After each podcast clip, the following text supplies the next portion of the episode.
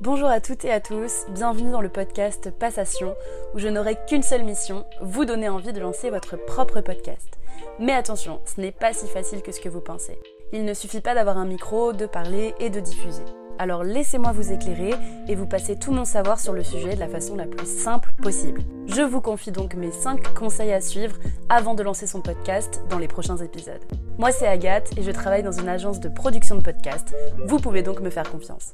Bonne écoute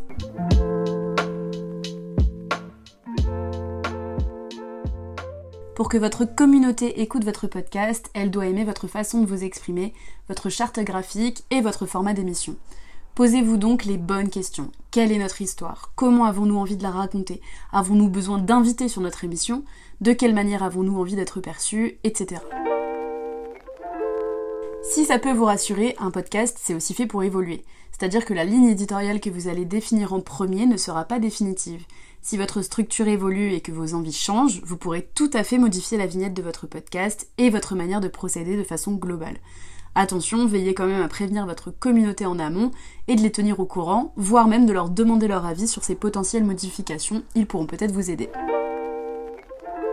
Pour construire votre identité, ça passe par une charte graphique, donc des couleurs bien spécifiques, des types d'images ou d'illustrations, est-ce que vous mettez une photo de l'animateur pour renforcer son personal branding ou non, bref, euh, il y a pas mal de possibilités.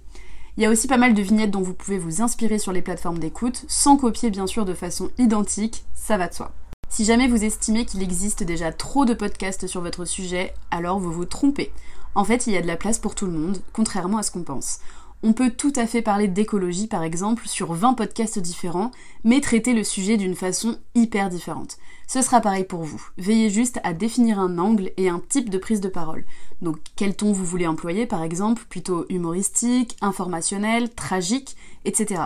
C'est pour cette personnalité-là que votre cible vous aimera et va vous suivre.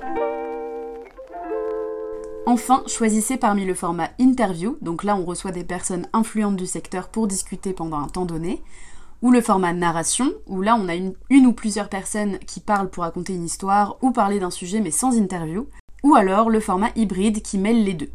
Donc inspirez-vous de la concurrence et voyez ce qui peut vous convenir le mieux. On continue avec le conseil numéro 5 dans le prochain épisode. A très vite